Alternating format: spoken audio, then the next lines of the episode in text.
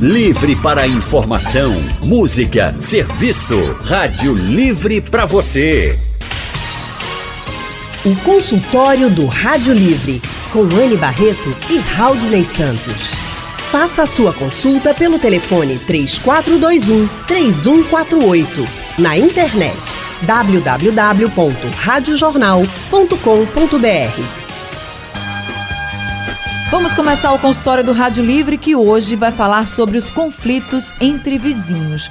Os motivos são muitos: som alto, briga por garagem, lixo na frente da casa do outro, problemas de relacionamento com as crianças, enfim. As discussões são bem variadas e comuns, independentemente se a pessoa mora numa casa ou em um apartamento. E muitas vezes esses casos vão parar na justiça. Quem está com a gente hoje aqui no nosso consultório é o desembargador e coordenador geral do Núcleo Permanente de Solução de Conflitos do Tribunal de Justiça de Pernambuco, doutor Eric Simões. Doutor Eric, muito boa tarde. Obrigada por estar com a gente no nosso consultório de hoje. Boa tarde, boa tarde, ouvinte. Eu que agradeço o convite. Mas como resolver então os conflitos? Como acabar com os problemas? Afinal, ter uma boa relação com a vizinhança é importante. Também estamos recebendo a técnica judiciária e diretora do Núcleo Permanente de Métodos Consensuais de Solução de Conflitos do TJPE, Tassiana Chalegre. Boa tarde, Tassiana. Boa tarde, boa tarde a todos. Boa tarde, Tassiana. Obrigada por estar no nosso consultório também. Eu queria avisar os nossos ouvintes que vocês podem continuar mandando perguntas pelo painel interativo. Já chegaram várias perguntas desde o início do Rádio Livre. E também já podem participar com a gente pelo telefone. Se você tem algum problema com algum vizinho, se você não está sabendo como resolver, se você quer uma orientação, liga aqui para a gente para conversar com os nossos entrevistados e ter sim essa orientação. E só reforçando aqui para vocês que o telefone do Núcleo Permanente de Métodos Consensuais de Solução de Conflitos do TJPE, o Tribunal de Justiça de Pernambuco, é o 3181 0461. Vamos começar agora conversando com o desembargador Eric Simões. Desembargador, que tipo de casos ou quais são os mais os casos mais comuns que chegam no núcleo para que sejam resolvidos por vocês, ou pelo menos para que vocês tentem resolver esse, esses casos, conciliando então os vizinhos? Bom, a, a grande maioria em relação a som, a garagem, é, animais. Normalmente esses assuntos são trazidos para a gente. E eu sou coordenador da conciliação e a gente tem núcleos específicos para isso. Então lá a gente vai trazer, vai chamar outra parte e tentaremos a conciliação. Havendo a conciliação, será redigido os termos e será homologado pelo juiz, que é uma sentença judicial, já pondo fim àquele processo antes mesmo de entrar com ação judicial. Quando o senhor fala de som alto, muita gente reclama de som alto. É impressionante assim o número de reclamações que a gente tem de pessoas que se incomodam de fato com a altura do som que é colocado no vizinho, por exemplo. Aí diz: "Ah, eu chamei a polícia, mas a polícia não foi, eu tentei resolver, mas não tem jeito, até o vizinho baixa, depois não baixa mais, enfim. Quando esses casos chegam para o núcleo de conciliação, por exemplo, o que, que, é observado, o que, que, é analisado, por exemplo, é o tempo que esse problema já vem recorrente? Como é que vocês fazem para conciliar essas pessoas? Bom, a gente vai analisar realmente se há extrapolação, se há é, exagero, se foi realmente um tempo inconveniente, o horário, ou se está perturbando efetivamente. A gente vai analisar tudo. Mas na conciliação, a grande vantagem é porque a decisão é feita entre as partes. Então lá não se vai dar direito dizer você está certo, você vai estar tá errado. Isso aí é feito na justiça comum e nos juizados. Mas lá na nossa conciliação, a gente tenta chegar a um denominador comum, com o mediador vendo efetivamente uma melhor solução para aquele caso. E a solução é trazida pelos dois pelos dois lados. As duas partes é que chegam àquele acordo. Tassiana Chalegre, o núcleo permanente, então, ele tem uma atuação que antecede o que seria uma ação judicial. Ele trabalha para evitar a, a, que aquele conflito vire uma ação judicial? Isso. O NUPEMEC, ele atua tanto na área que a gente chama de pré-processual, que é onde a gente tem uma demanda espontânea nesse, nos centros, né? O NUPEMEC ele é composto hoje de 23 centros judiciários de solução de conflitos e cidadania espalhados por todo o estado de Pernambuco. Além dos centros, nós temos também casas de justiça, temos é, programa para endividados. Então, todas essas são portas que o judiciário ele abre né, para acolher os problemas da população. E aí sim, tanto pré-processualmente, antes né, que se vire um, um, processo de fato judicial, as pessoas podem procurar uma das unidades e aí apresentar o seu conflito. Apresentando o seu conflito, vai ter aquela escuta né, ativa, o servidor ele vai escutar, vai fazer um cadastro, e aí tem todo o rito para que antes mesmo do, do, de virar um processo se resolva. E aquilo, como o desembargador Eric bem falou, vai ser posto em termo e homologado pelo juiz. Vai ter o valor de uma sentença. O Edson Gomes Cordeiro, de Candeias, está dizendo o seguinte: ele diz que no apartamento onde ele mora, no prédio onde ele mora, tem um vizinho com dois cachorros no mesmo andar. E que o vizinho sempre desce no elevador com os animais sem usar coleira. Aí ele diz: A minha filha tem muito medo de cachorro, apesar de ela ser adulta, ter 20 anos de idade. Quando ela quer sair do apartamento, tem que ficar de vigiando se tem cachorro solto e ainda tem as visitas dos vizinhos que fumam cigarros no andar do nosso prédio. E eu não quero nem falar das vagas nas garagens. Então vamos por parte. Ele fala primeiro dos animais. Então, Tarciana, essa questão dos animais, dois cachorros, ele não fala qual é o porte, na mesma, no mesmo andar e sempre descem pelo elevador sem usar a coleira. Isso pode, isso não pode, isso é, é definido pelas regras do condomínio. A quem ele poderia recorrer, o Edson? Então, deve haver é, inicialmente uma regra, né, no condomínio explicando e aí é, colocando de fato os limites para que se tenha os animais circulando no, no prédio. Mas se não tiver essa regra? E aí, se não tiver, e aí se tenta a conversa, né, é, individualmente, né? Ele vai lá e procura lá o outro vizinho. Se ele não consegue essa conversa, ele pode buscar uma das nossas unidades. E aí ele vai apresentar o, o conflito para o nosso técnico, ele vai ouvir, fazer um cadastro dessa situação e vai enviar uma carta para que essa parte também compareça na data e no horário agendado, para que eles conversem sobre essa situação e cheguem a um acordo. Essa conversa ela é realizada na presença de um mediador judicial, certo? Que é um profissional habilitado, ele tem técnicas, ele recebe um, um curso e aí ele tem lá aptidão para conversar, fazer com que as partes retomem o, o, né, a relação e cheguem à conclusão. Em conflitos de vizinhança, é bem comum a gente aplicar técnicas de mediação. Existe a conciliação existe a, mediação, que são técnicas né, de, de solução de conflitos, métodos de, de solucionar disputas. Né? E aí o que acontece? Na conciliação é uma coisa mais pontual. O, o, mediador, o conciliador ele pode até propor né, alguma solução. Na mediação, não. E eu digo que casos de vizinhança podem ser mais aplicados na mediação, por quê? Porque existe um vínculo. Existe um vínculo, existe uma relação continuada aí. Não deixa de ser vizinho. É verdade. Né? Então, assim, é uma pessoa com quem você frequentemente se encontra. Apesar de muitas vezes você não querer estabelecer uma relação de amizade, mas você está lá dividindo o espaço. Muitas vezes área, as áreas de circulação né, do, dos comuns, prédios né? são comuns. Então, espaços de parque, de salão de festas. Então você precisa manter, de certa forma, uma boa convivência com aquelas pessoas. E aí a gente aplica essas técnicas. Agora, doutor Eric, se ficou lá firmado o acordo, por exemplo, nesse caso aí dos animais, firmou o acordo, as duas partes saíram satisfeitas. Mas se uma das partes acaba não cumprindo esse acordo, o que que faz? Veja, levando para a gente, como destacou a Tassiana, ou num núcleo desses, que são 23 no estado todo, numa Câmara Privada de Conciliação, que temos também 33 no estado todo, temos aqui no Recife em várias faculdades, na, no Compaz, Eduardo Campos, Adriano Suassuna, temos na Defensoria Pública também câmaras, então pode ser levado para lá.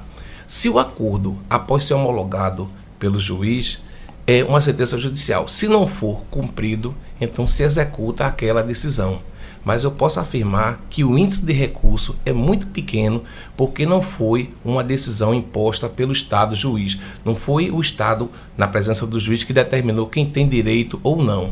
As partes chegaram àquele acordo. Então, como foi construído pelas partes, dificilmente se recorrem, dificilmente se descumpre. Então, então quando há essa conciliação entre as partes, né, que é o acordo, dificilmente a pessoa tem um problema posterior no futuro. Exatamente. E eu queria destacar que é, eu entendo que a conciliação é o futuro da justiça. Há 30 anos se ajuizava no país inteiro 300 mil ações judiciais. Atualmente se ajuiza 30 milhões de ações. Então não tem como o judiciário dar respaldo a isso tudo, conseguir julgar esse quantitativo todo, essa conta nunca vai fechar. Então, por isso que é estimulado, e isso o Conselho Nacional desde 2010. Pernambuco foi pioneiro na conciliação e, o Conselho Nacional é, passou isso tudo para o Brasil a partir de 2010. Hoje em dia, o Código de Processo Civil determina que haja essa possibilidade de conciliação, que é o futuro da justiça. As partes empoderadas resolverem suas questões e não esperar que o Estado juiz decida quem tem direito. E isso, claro, é necessário para questões mais complexas. Mas uma coisa mais simples como essa de vizinhança, e queira ou não, você vai conviver, então é muito melhor que seja um acordo feito entre as partes. Doutor Eric, e se a gente. Eu vou fazer uma, uma provocar aqui o senhor numa questão, mas para o senhor responder depois do intervalo. E se nessa, nessa rodada de negociação, uma das duas partes, um exemplo que estamos usando, o morador e o, que, o outro morador que tem o cachorro, e ele dissesse lá no encontro: Eu não vou prender meus animais. Eu gosto deles soltos, eu acho que eles são mansinhos, eles do meu lado se comportam muito bem e eu vou continuar. No condomínio não tem regra sobre que eu tenho que descer com ele na coleira nem no colo, eu vou descer com o meu animal continuando descendo solto. Aí eu vou perguntar para o senhor agora. É, como é que o senhor vai fazer? No assunto que a gente estava tratando, o exemplo de um vizinho que diz que tem medo de descer, a filha dele não quer descer no elevador quando tem os cachorros de um outro vizinho, e aí fica o impasse. Se nessa situação fosse a moça levada ao núcleo e ela, naturalmente, o dono dos cachorros seria chamado, não é isso, doutor? Exato. E aí, se ele chegasse lá e naquele momento ele dissesse assim: Eu não quero prender meus animais, eu acho que eles já passam o dia preso no apartamento, na hora que eu desço, eu quero que eles fiquem soltos e não vou soltá-los, não tem acordo. Quando há essa resistência, doutor Eric, qual é a orientação que é dada? Como é que se conduz numa situação dessa? Veja, a gente lá só faz acordo com quem tem interesse. Se qualquer parte não tiver interesse, então o acordo não será celebrado e aí quem se sentir prejudicado, já que não houve esse acordo espontâneo, irá procurar a justiça. Pode-se procurar o juizado, já que é uma questão que de menor complexidade, ou por entrar até com ação judicial. Pode procurar a Defensoria Pública ou constituir um advogado e entrar com sua ação para tentar resolver essa questão judicialmente. Porque Mas... quem procura o núcleo não precisa de advogado, não, né? Não, Já não, pode procurar exatamente. diretamente. Não há necessidade, tá sendo uma, uma queixa prévia. Então ele não é obrigado. Claro, se quiser ir, perfeito, não tem problema nenhum. Inclusive lá também temos defensores públicos, para quem não tiver, será assistido. Mas se não conseguir a conciliação, então tem que sentar na justiça. É o que eu disse, a quantidade de processos. E uma coisa que a população critica muito a morosidade da justiça, mas eu queria destacar que o Brasil é o país que os juízes mais trabalham. Nenhum país, nenhum juiz é, prolata tanta sentença como no Brasil, mas sendo que o índice de judicialização aqui é extremo. Por isso que realmente demora-se a solucionar as questões na justiça. Tá certo. Quem vai participar com a gente da nossa conversa agora é o Jaziel de Beberibe. Jaziel, boa tarde para você. Boa tarde. É, primeiro eu gostaria de saber que tipo de crime é cometido pelo som alto. E assim, veja bem, quando o meu vizinho é uma pessoa violenta, digamos, pode ser até um traficante, ou um marginal, seja lá o que for, naturalmente que eu vou ficar com medo de denunciar ele, porque eu sei que eu posso sofrer represária a gente chama a polícia, com certeza a polícia nunca vem. E assim, na rua, na rua da minha casa, a minha mãe é idosa, aqui onde eu moro não tem barulho não, graças a Deus, mas na rua da minha mãe, sempre com frequência, a filha lá de uma senhora coloca o som alto, a mãe dela é evangélica, ela não respeita, e ela bota o som alto e fica cantando mais alto do que o som, querendo chamar a atenção. E a minha mãe está sempre se incomodando com esse barulho, porque ela quer dormir um pouquinho à tarde e não consegue por conta dessa zoada. Aí no tocante, se o vizinho é, é, for um mau elemento, por exemplo, como é que a gente vai se expor para fazer uma denúncia dessa? Porque a gente sabe que depois pode sofrer uma represária. E aí? E outra coisa também, bem, antigamente eu vi o povo dizer, não, a gente pode botar o som alto até 10 horas da noite. Eu acho que som alto qualquer hora incomoda, não tem essa história de hora. Tá certo, Jaziel. Então vamos por partes. Vamos pelo som alto, que ele falou que na Rua da Mãe já tem reclamações, né, que ela se incomoda bastante. Primeiro, tem essa questão de hora, doutor? Veja, é, não seria exatamente um crime, seria uma contravenção penal. E existe isso, mas o, o, o, existe limitação para o som a qualquer momento. Você, durante o dia, você não pode é, colocar um som que atrapalhe os demais. Se eu não me engano, são 60 decibéis que é permitido. Mas, a qualquer momento, você não pode exceder isso. E a, às 10 horas, realmente tem essa, essa proibição efetiva. É, de não colocar desde que incomode os outros. Nesse caso, ele deve procurar a polícia para tentar agir.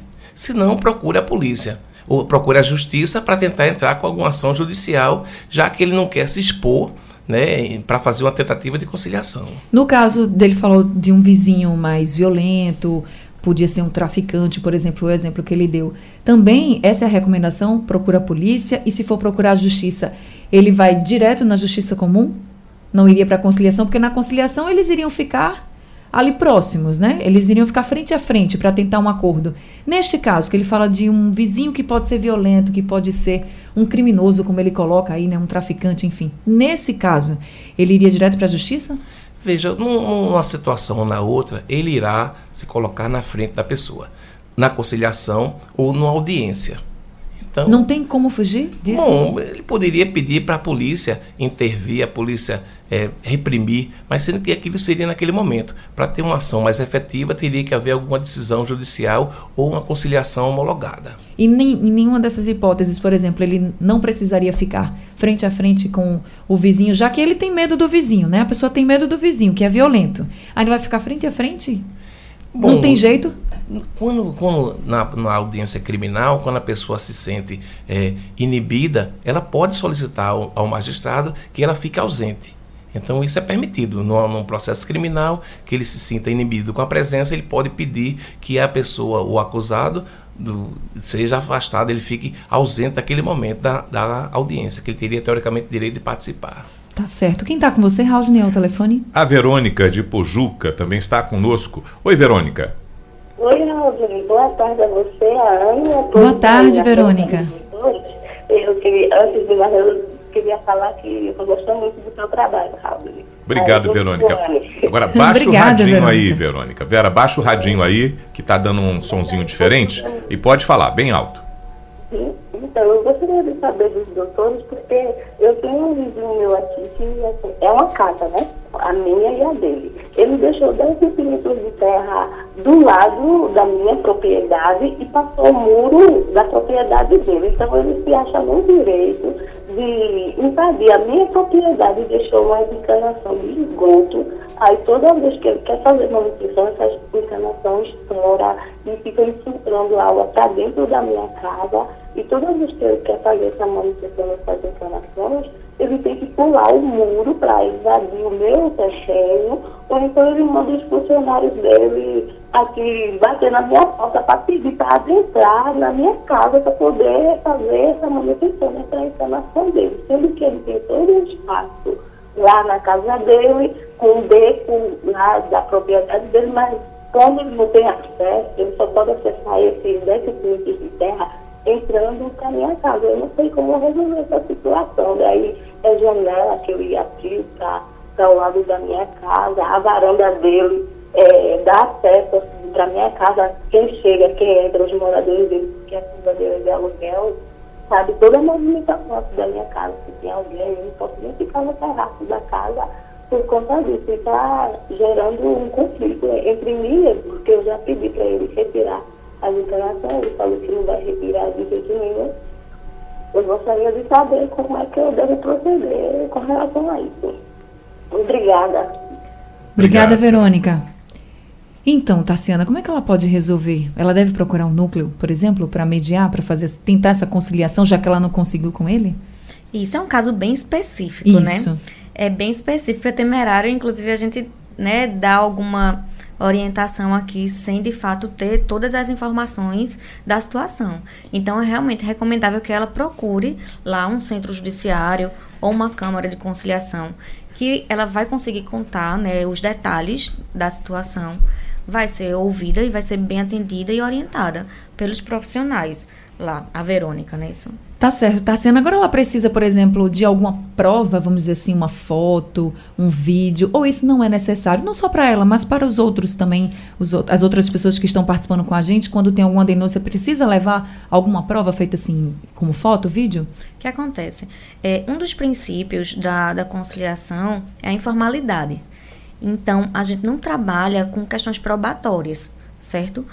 Toda a, tudo que é tratado dentro da, da sessão e que é acordado vai totalmente de encontro à vontade das partes. O que predomina na, na sessão também é um dos princípios de autonomia da vontade das partes. Então, a gente não pede provas, a gente não, não, não acolhe nenhum tipo de prova.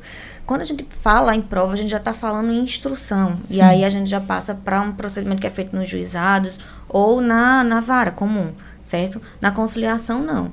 A gente chama o princípio de informalidade, não é que não tenha um rito, a gente tem um rito, tem todo um, um, procedimento, a gente tem um sistema próprio, a gente tem toda uma metodologia de trabalho né, que, que delimita a sessão de conciliação com base nas orientações do Conselho Nacional de Justiça, mas a gente não acolhe provas, certo? É, só complementando, eu acho importante ela realmente ter essa prova.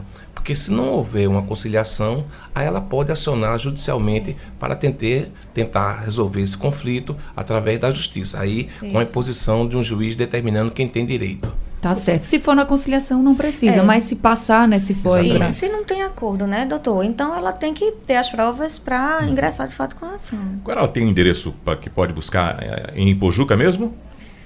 Ipojuca, nós não temos um centro, ainda não. Ainda não. Lá tem uma defensoria pública em e Pojuca. poderia procurar a defensoria pública. Acredito que seria, ela poderia fazer uma conciliação lá, inclusive a gente está para fazer uma, uma parceria com a defensoria para que os acordos sejam homologados pela justiça.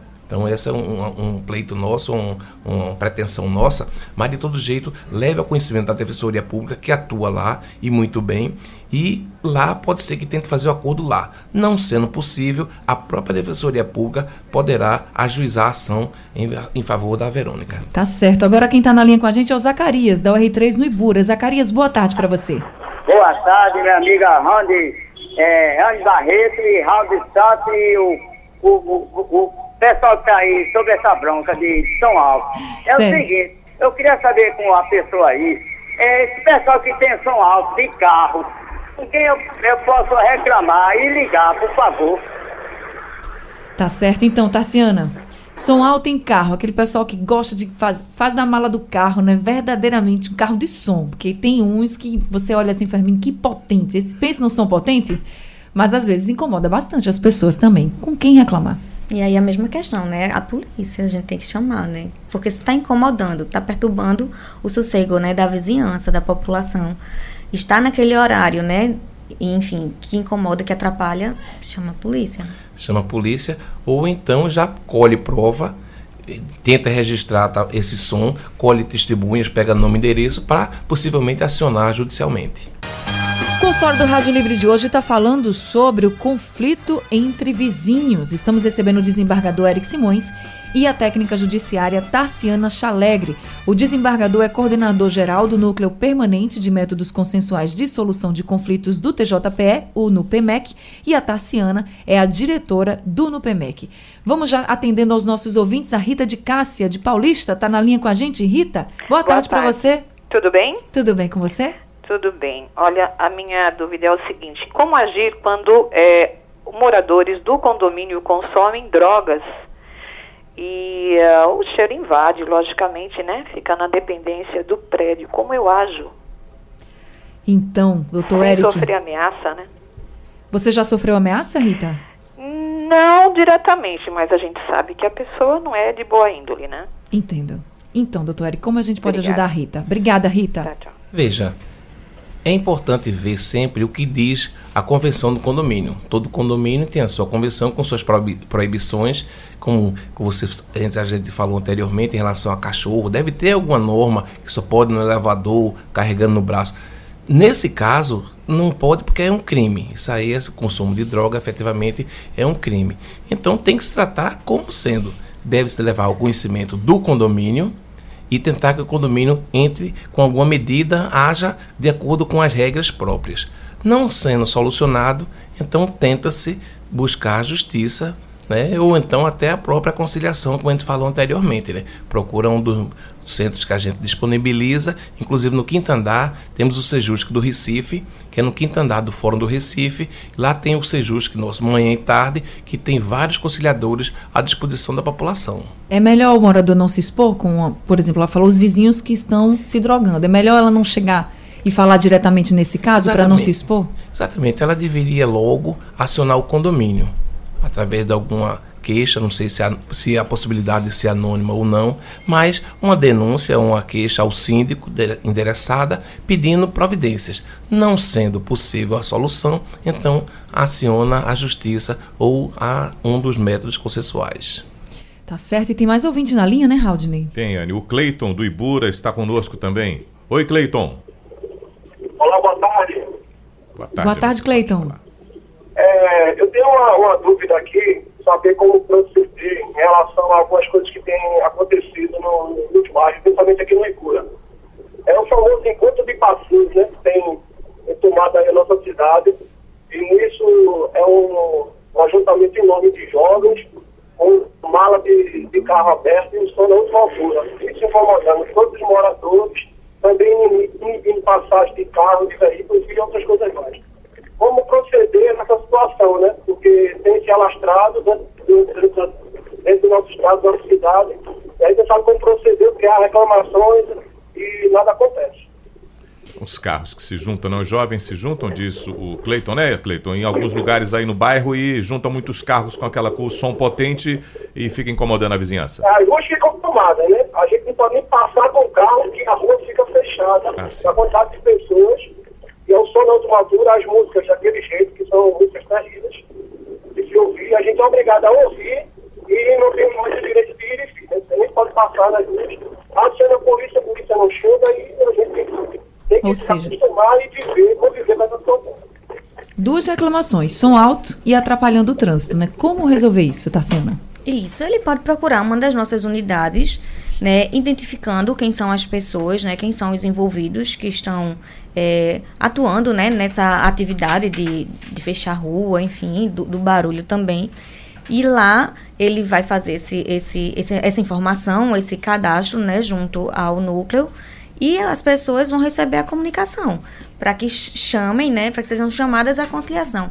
Muitas vezes as pessoas apesar de que fechar a rua tudo, né, já é uma coisa bem grande, mas às vezes as pessoas incomodam outras e não tem muita noção, né, de que aquilo de fato tá, tá perturbando. Para ela tá bem tranquilo, né? Mas na verdade, pessoa, às vezes não tem muito essa consciência, né? Tudo vai também muito pelo bom senso. Você fala né? em identificar essas pessoas, ele precisaria pegar que dados? Por exemplo, que ele pode conhecer a pessoa só pelo primeiro nome?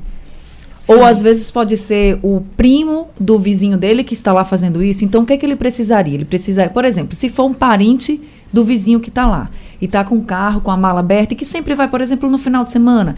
Então ele precisaria do nome dessa pessoa, o endereço dessa pessoa, e também precisaria do nome do dono da casa que está recebendo esse parente. Quais seriam esses dados para que as pessoas que estão nos ouvindo saibam e já chegue com a identificação certa. Isso, justamente. O nome e o endereço são as informações que a gente precisa lá no cadastro. O cadastro é bem simples certo? Você chega ao centro, informa qual que é o seu problema, o que é que está acontecendo, o que é que está afligindo, e aí você dá os dados da outra parte. Os dados da outra parte com esse nome e esse esse endereço, a gente confecciona a carta convite e ela é enviada. Se você tem até uma, um, um relacionamento que você consegue entregar a correspondência no momento do cadastro, você já sai lá com a cartinha que diz a hora e a data da sessão de conciliação. Então você entrega pessoalmente a carta para outra parte. Se você está aborrecido, né? Se você não quer muita conversa, a gente envia pelos correios ou através de oficial de justiça.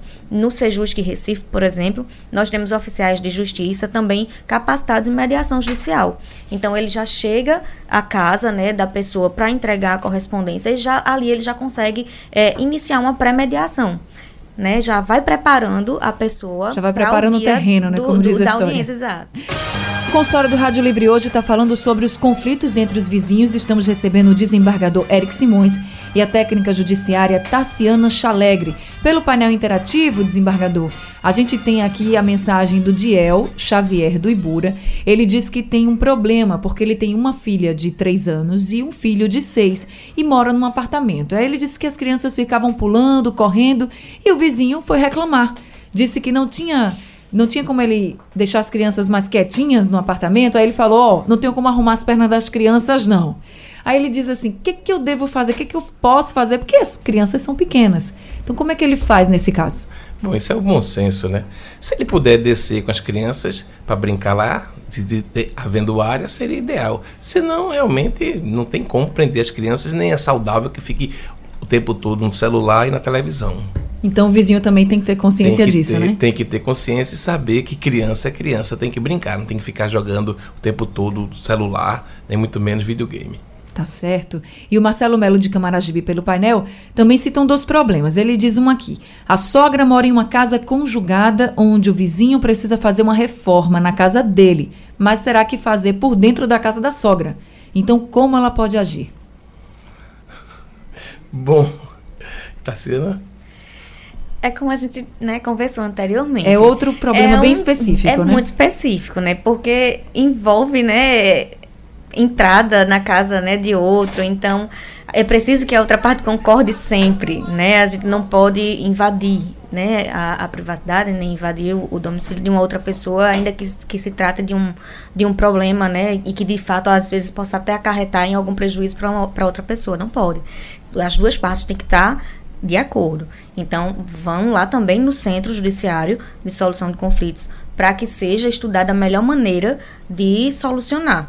E aí, como a gente também falou anteriormente, né? Na questão probatória. Se ele tem lá a, as provas, tudo lá no Sejus, que a gente não acolhe provas. Ele pode até ter, ele fala, mas a gente não registra, a gente não guarda em, em, em processo. Ou seja, na conciliação não precisaria de provas. Isso. Mas se não entrar num acordo. Isso, aí, aí ele, na justiça comum, ele precisa, né, doutor, apresentar perfeito, as provas. Perfeito, perfeito. Tá certo. Gente, eu queria agradecer muito a participação de todo mundo pelo painel interativo, Facebook e telefone. Queria agradecer bastante também ao desembargador Eric Simões e à técnica judiciária Tarciana Chalegre por terem vindo aqui ao nosso consultório e ter dado tantas orientações para os nossos ouvintes.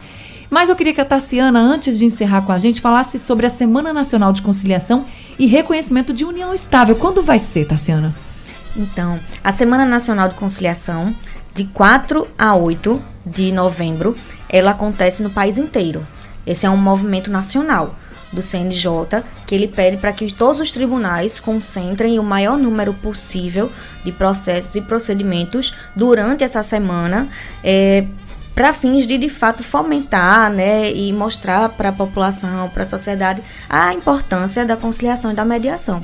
Então, aqui em Pernambuco, né, todas as unidades estão empenhadas, trabalhando para é, conseguir um, um, quantitativo também bem considerável de, de processos e procedimentos para realizar na semana. As pessoas podem se inscrever? Podem, podem sim. A gente também está tendo uma ação específica de reconhecimento de união estável. As pessoas podem se inscrever através do site do Tribunal de Justiça, que é o www.tjpe.jus.br, e lá ela vai encontrar formulários específicos. Ela tendo o processo, vai ter um formulário próprio para que ela indique qual que é o número do processo, as informações do processo.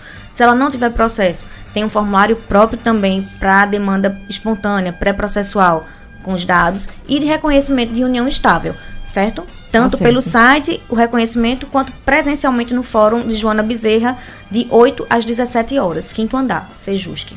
Doutor Eric, a gente está tendo muita conciliação aqui no estado? Graças a Deus.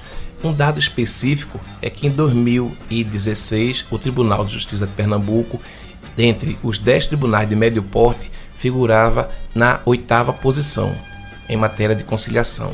2017, subimos para a sexta posição e 2018, que foi publicado agora recentemente, há 20 dias, pelo CNJ, o Tribunal de Justiça de Pernambuco está em segundo lugar no quantitativo de conciliação, ou seja, é uma, a população está tendo noção que é melhor ela resolver seus problemas através da conciliação. E isso me deixa muito satisfeito e espero quem tiver processo pode mesmo as duas partes estão de acordo, mesmo que não esteja inscrito, levar para a Semana Nacional do dia 4 a 8 de novembro. Tá certo, tá dado o recado e o número do núcleo permanente de métodos consensuais de solução de conflitos do TJPE é o 3181 0461. Sugestão ou comentário sobre o programa que você acaba de ouvir, envie para o e-mail ouvinte@radiojornal.com.br ou para o endereço Rua do Lima 250, Santo Amaro, Recife, Pernambuco.